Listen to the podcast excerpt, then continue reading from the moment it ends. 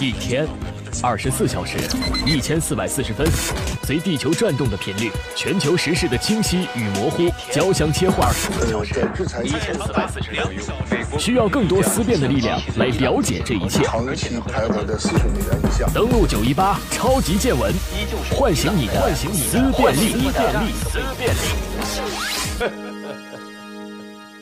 欢迎收听本档超级见闻，我是燕子。这一档超级见闻，我们来关注一下美国在原油市场当中的野心。彭博社的消息，今后几天，欧派克的法务团队将会到达美国，和当地的律师事务所讨论美国国会有可能通过的反石油生产和出口卡尔特法议案展开磋商。这项议案如果获得通过，美国政府就可以起诉欧派克组织操纵能源价格。特朗普对压低油价的做法，已经从推特上打打嘴炮、隔空喊话，升至实际行动当中来。美国的石油自从通过页岩油革命之后，从全球第一大石油进口国一举跃为石油出口国，也彻底破坏了欧派克经过多年建立起来的石油体系。如果这份反垄断法案获得通过，以沙特为首的欧派克就有可能会遭到沉重的打击，因为他们在美国市场有可能会受到巨额罚款以及一系列的市场限制，这会使得欧派克失去美国市场。如果世界其他国家都效仿美国建立起石油反垄断机制，